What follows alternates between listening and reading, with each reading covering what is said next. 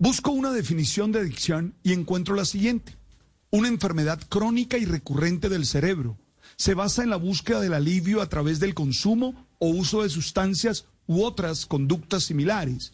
El desarrollo de esta conducta implica para la persona adicta la incapacidad de controlarlo, dificultad para abstenerse, deseo del consumo, disminución del reconocimiento de los problemas derivados de la adicción y en las relaciones interpersonales, así como una respuesta emocional disfuncional.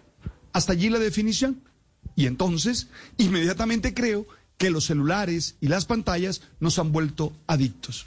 Muchas veces me he sorprendido revisando, por ejemplo, mi cuenta de Instagram, simplemente viendo los estados unos tras otros, sin ningún interés distinto al de ese alivio que produce el estar con el celular en la mano.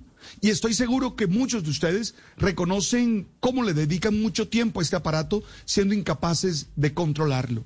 Ana Lemke, experta en adicciones y profesora de psiquiatría y ciencia del comportamiento en la Universidad de Stanford, citada por Annie Snit en un artículo del New York Times, recuerda las adicciones y las define a partir de las tres C, control, compulsión y consecuencia. En el mismo artículo se proponen tres adicciones para la reducción del tiempo en el celular. Uno, hacer ayunos de pantalla es decir, evitar por tiempo determinado el uso de las mismas, con la certeza de que hacerlo no es el fin del mundo. Dos, establecer reglas en torno al uso diario del celular. Por ejemplo, decidir no usarlo mientras está en la cama conversando con la pareja. Tres, hacer que nuestros teléfonos inteligentes sean menos atractivos. Por ejemplo, borrar aplicaciones que sabemos nos cuesta no usar, como algunos juegos que terminan haciendo perder el tiempo.